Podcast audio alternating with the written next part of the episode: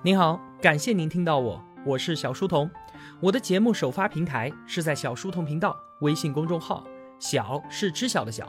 我也会把音频分发到喜马拉雅之类的各大音频平台。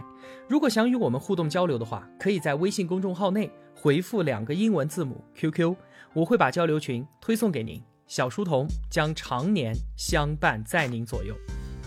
我们正在解读《今日简史》，作者尤瓦尔·赫拉利。本期节目的文案有八千一百字，我大约会用二十九分钟的时间为您讲述。今天啊，赫拉利要和我们一起讨论的人类重大议题是就业。那随着信息技术和生物技术双重革命的席卷而来，人工智能到底会不会抢走我们的工作呢？关于这个话题的讨论啊，近几年来从来没有停歇过。认为信息革命不会造成大规模失业的最有力的说辞是这样的。说我们纵观人类历史，有很多次类似的恐惧，但是最终的事实啊，都证明这只不过是虚惊一场罢了。自从工业革命以来，新的机器、新的技术就在不断的夺走人们的工作。但是啊，我们现在可以从事的工作不仅没有变少，反而更多了。我们在之前解读一课经济学的时候，还专门拿出一期节目来说明这个问题。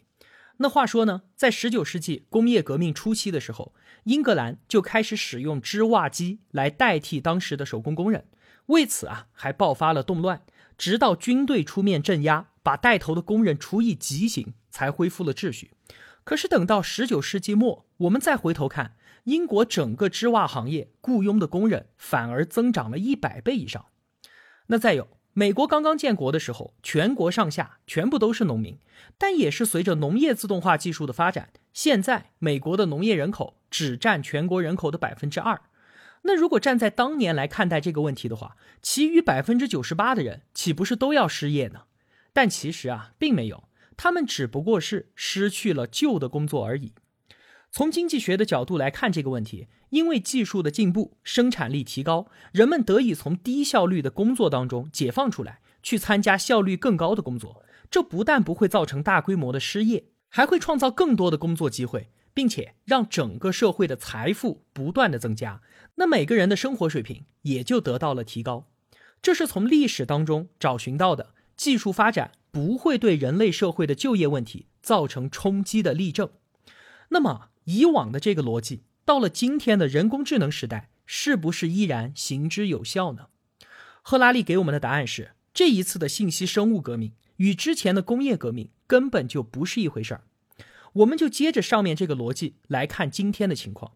技术取代了旧的工作，确实会产生大量的新工作，但是今天失去的是一个生产线工人的职位，是一个驾驶员的职位。可能被创造出来的呢，是一个算法工程师的职位，或者是一个生物研究员的职位。那你怎么让一个工人、一个司机去从事这样的工作呢？在书里面啊，有这么一个例子。话说无人机的出现，飞行员的工作确实消失了，但同时呢，在维护、远程控制、数据分析，还有网络安全等等这些方面，创造了更多的就业机会。比方说啊。美国军方每派出一架“死神”无人机飞越叙利亚，就需要三十个人在幕后操作这架无人机，同时呢，还需要八十个人对于收集来的数据进行分析。你看，一个工作换来了一百一十个工作，这笔账非常的划算啊。但是问题在于，这些新增加的工作需要的技术门槛实在是太高了，甚至被淘汰下来的飞行员他都从事不了。在过去的自动化浪潮当中啊，劳动者。都是在一个又一个低技能的工作之间迁移。一九二零年，农业机械化让在农场里面工作的人去到了拖拉机车间里工作。那一九八零年呢，工厂工人失业，去到了超市当收银员。这样的转变在过去都是可行的，因为从农场到工厂，或者从工厂到超市，都只需要简单的培训就 OK 了。但是到了今天呢，就算无人机驾驶员。和资料分析员的岗位非常的缺人，美国军方也应该不会找一个失业的超市收银员来填补空缺吧？没有人会希望一个菜鸟把阿富汗的婚礼派对误认为是塔利班高层的忌讳而扔下炸弹吧？所以啊，虽然出现了很多的新工作，但是我们仍然将看到无用阶级的日益庞大。这就像是十九世纪汽车取代马车时候的景象。我们以为自己可以从马车夫转行去当出租车司机，但是啊，对不起，我们并不是马车夫，而是被淘汰的马。听到这里啊，我想您可能会觉得有些绝望，甚至是有些愤怒。那好，我们就继续深入这个话题，会让您更加的绝望，或者更加的愤怒。我们人类啊，有两种能力：身体能力和认知能力。在过去，机器都是在身体能力方面来和我们展开竞争，而我们在认知方面一直都具有巨大的优势。所以呢，工业革命诞生了很多的服务业工作，这些工作需要人们的学习、分析和沟通能力，还需要理解别人的情绪，这些都是认知能力。很多人认为计算机永远无法取代人类的原因就在于说这些笨笨的机器怎么可能理解心灵？这种神圣的创造物呢？我们现在啊，必须要知道的一个关键是，信息生物革命不只是让计算机运算的更快，而是正在生命科学方面不断的进行突破。我们已经逐步了解了哪些生物化学机制在支撑我们的情绪、欲望还有选择，而计算机呢，也在逐步的分析我们的行为，预测我们的决策。其实啊，我们从选择食物到选择伴侣，都不是出于什么神秘难懂的自由意志，而是数十亿神经元在瞬间计算的结果罢了。只要我们明白了自己的情绪和欲望都不过是某种生化算法，那计算机就没有理由没法破译它们。赫拉利断言说啊，我们自以为傲的人类直觉不过是一种辨识模式罢了。这句话什么意思呢？我们来看啊。人类司机预判行人会不会突然冲到马路中间来，银行经理会评估这个穿西装的家伙是不是借了我的钱就要玩失踪，律师呢会衡量谈判桌上的对手他的威胁是认真的还是只是吓唬我的，判断这一切都是他们的大脑通过分析对方的面部表情、声调、手部动作来识别的生化模式，而人工智能。一旦搭载了适当的传感器，完全可以把这些工作做得比人类更加的精准、更加的可靠。失业的威胁不仅仅来源于信息技术，还因为与生物技术的融合。要从核磁共振、成像扫描仪走到劳动力市场，这条路确实是很曲折、很漫长。但是人工智能花上几十年的时间，总能够走得完的。我们认为啊，人工智能想要彻底取代我们人类。一定要具备人类的所有能力，并且在全方面都超过我们，那才可以。这其实是一种误解，根本就不需要。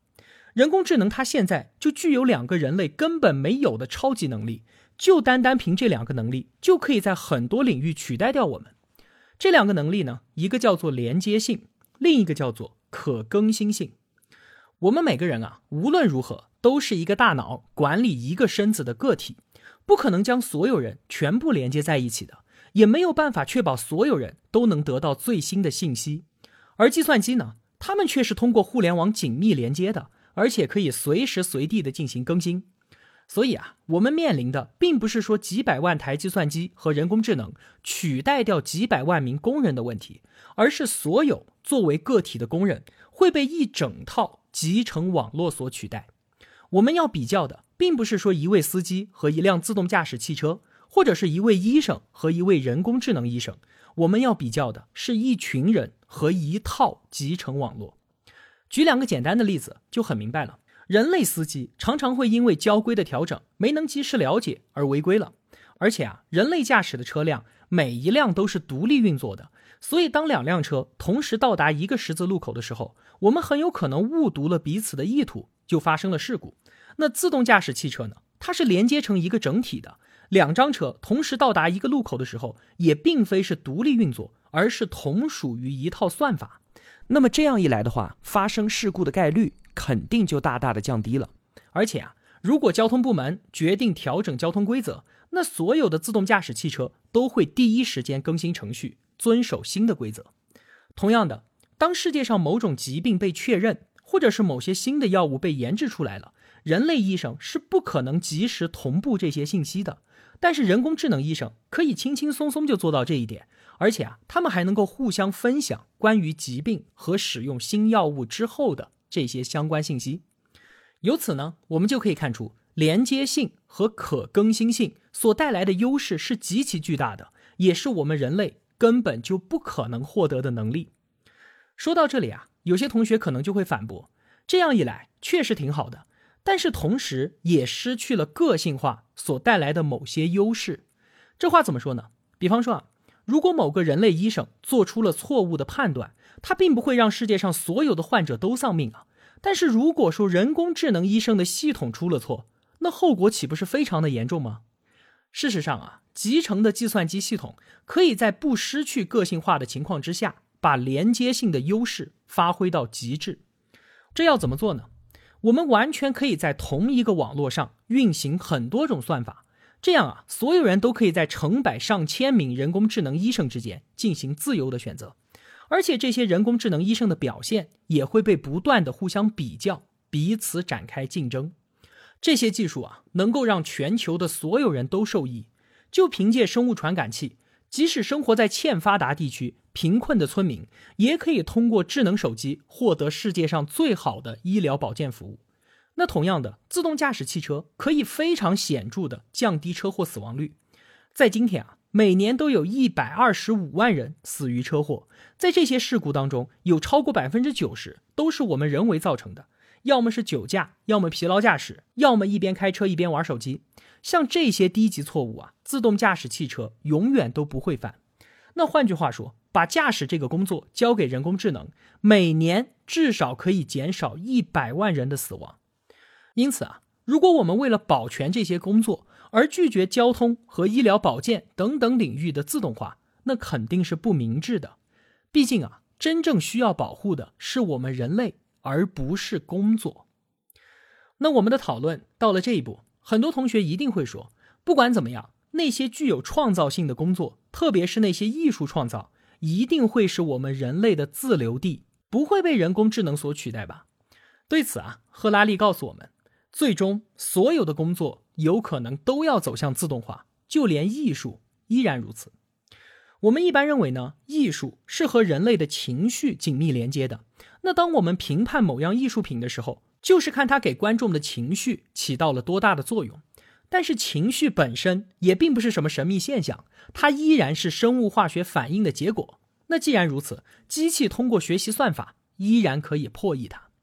那举例来说啊，音乐这种艺术形式应该是受到大数据分析冲击最大的。为什么呢？因为音乐输入的时候是声波的数学模式，而输出的时候呢，是我们大脑当中神经风暴的电化学反应模式。这些模式都非常的适合用准确的数学来表达。假如说啊，你和女朋友大吵了一架，人工智能就会立刻检测到你内心的波动，并且根据对你长时间事无巨细的了解，自动播放适合你的音乐，与你的忧伤共鸣，附和你的悲痛。算法会把你带到忧伤的底层，再播放最能够让你振作的歌曲。这首歌呢，可能是在你的潜意识里面与某个快乐的童年记忆相连接的，但是你自己根本就毫不知情。他所选择的这些音乐并不适合其他人，但是绝对绝对完完全全的是你想要的。我们在解读必然的时候，在过滤那一章曾经提出这样的担忧，说啊，算法只给我们自己喜欢的。屏蔽掉一切我们不喜欢的，这会让我们陷入到一个数据风暴当中啊！我们在暴风眼尽情的享受着被给予的，但是对此之外的一切，我们都不得而见。具体说到算法匹配给我们的音乐，这就如同让我们自己束缚在了一个狭隘的蚕茧当中，包裹我们的一丝一缕都是由我们自己的好恶编织而成的。对此呢，赫拉利说：“小事儿，想要尝鲜没问题，调整算法。”随机出现百分之五的新鲜内容，让你尝试，再慢慢的通过检测你的反应，调整尝鲜的比例，百分之八或者是百分之三都没问题，让你既能够探索到新的音乐，又不会觉得厌烦。那在推荐歌曲给你没问题之后，改编这首曲子也不是什么难事儿。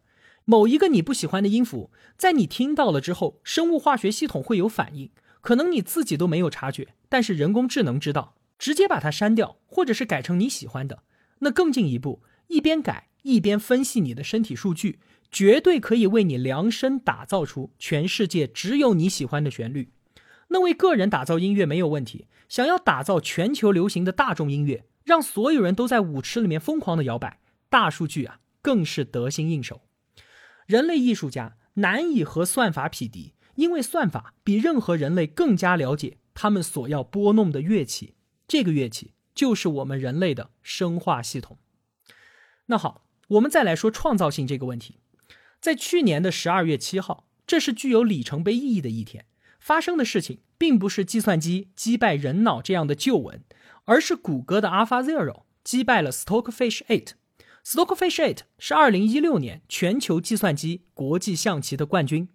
它运用的是几百年来人类国际象棋的经验，再加上几十年的计算机象棋经验，每秒钟的计算速度是七千万次走法。它可以说啊，是当时国际象棋人类创新加上机器创新经验的集大成者。而 AlphaZero 呢，它每秒钟只有八万次走法的算力，而且啊，它没有学习任何人类下棋的经验，是通过自己和自己下才学会了国际象棋的。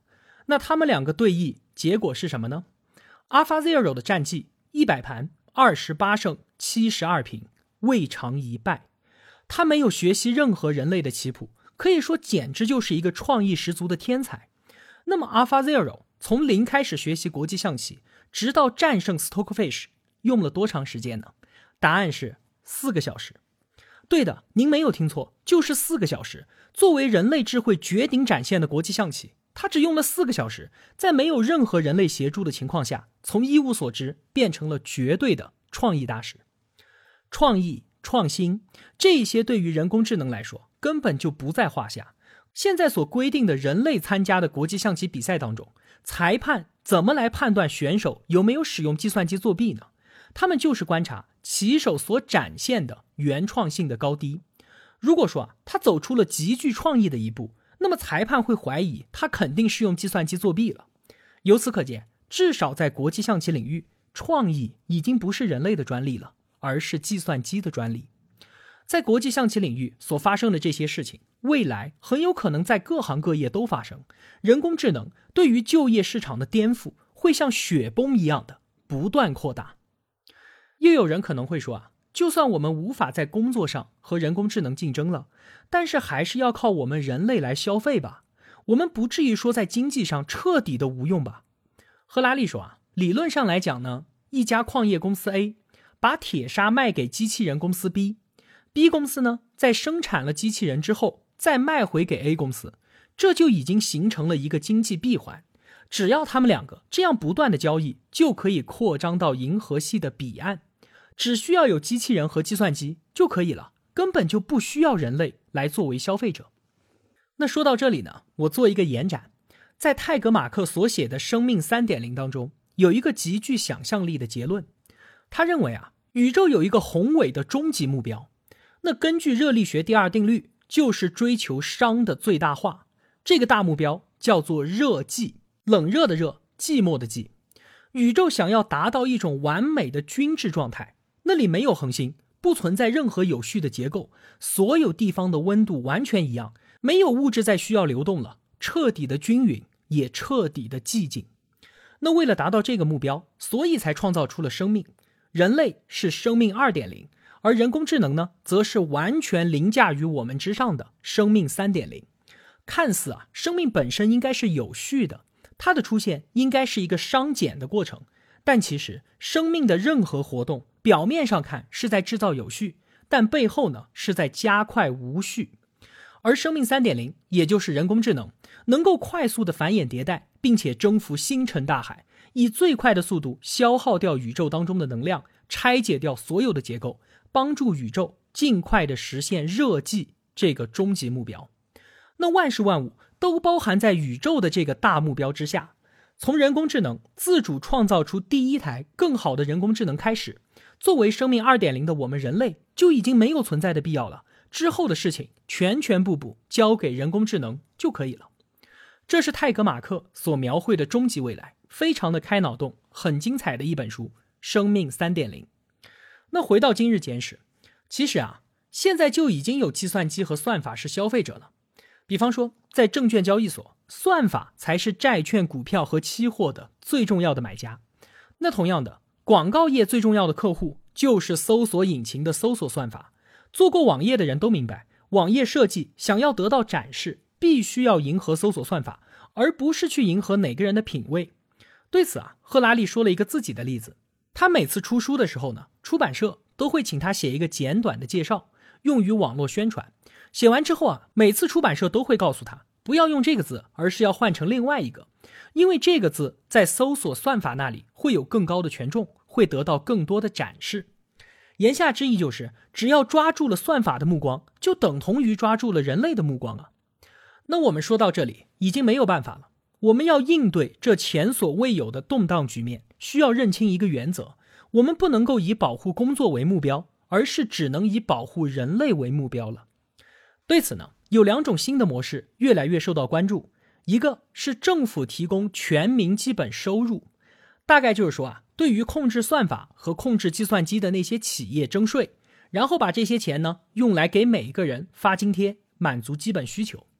另外一种呢，是政府提供全民基本服务，换言之，就是不直接发钱，而是提供免费的教育、医疗，还有交通等等的这些服务。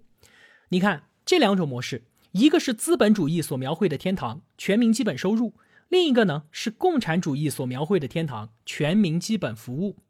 听起来都很不错，但是啊，新的问题马上就出现了。这个想法虽然好，但是根本就没有办法执行下去。为什么呢？因为啊，全民和基本这两个的边界无法定义。首先，什么才是全民？在那么多年全球化的影响之下，产品的生产地和消费地很可能是相隔很远的两个国家。比方说，现在就有数百万的孟加拉国人是靠着帮美国人做衬衣为生。那好，现在人工智能和 3D 打印技术崛起，美国不需要大老远的从孟加拉国买衬衫了。而只需要在亚马逊商店购买程序代码，然后直接用 3D 打印机给打印出来。现在孟加拉国的纺织工人全部失业，他们将要面临什么样的命运呢？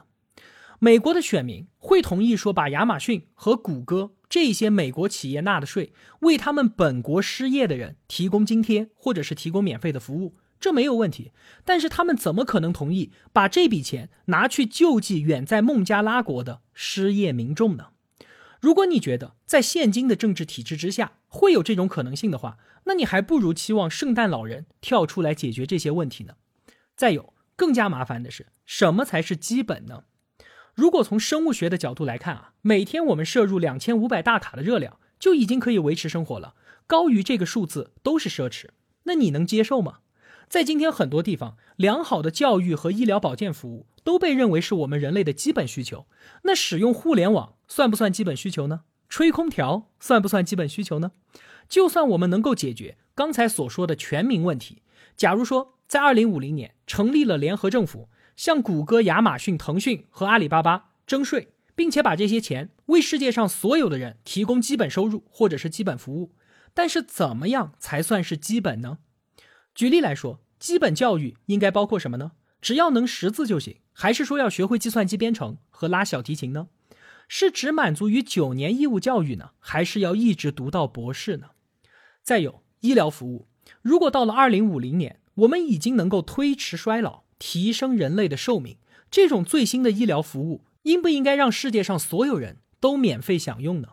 如果我们通过生物技术能让父母对于自己的孩子进行升级，这会被认为是全人类的基本需求吗？如果这不算基本需求，那我们就会看到人类分裂成不同的生物种性。一边是富有的超人，另一边则是可怜的原始智人。而且啊，不管怎么去定义基本需求都不行，因为任何免费提供的东西都会被视为理所应当。紧接着就会出现激烈的社会竞争，去争夺那些非基本的奢侈品。而且啊，如果说失业民众手里面没有任何的经济资产，实在很难想象他们为了得到这些东西会做出些什么事情来。就算二零五零年，我们能够提供的全民基本服务比现在最最富有的人所能享受的还要好上十倍，但那个时候，人们依然会对所见的不公平而感到愤怒。